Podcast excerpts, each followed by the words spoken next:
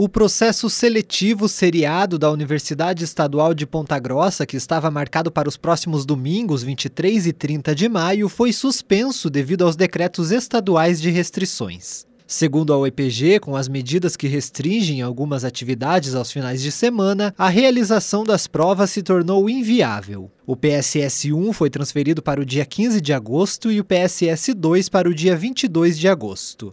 Conforme a instituição, as novas datas podem sofrer alterações de acordo com as restrições da pandemia no momento. A instituição reiterou que preza pela saúde da população e respeita as decisõões das autoridades sanitárias dos municípios. Outras informações estão disponíveis no site cps.epg.br/pss. Tailan Jaros, repórter CBN.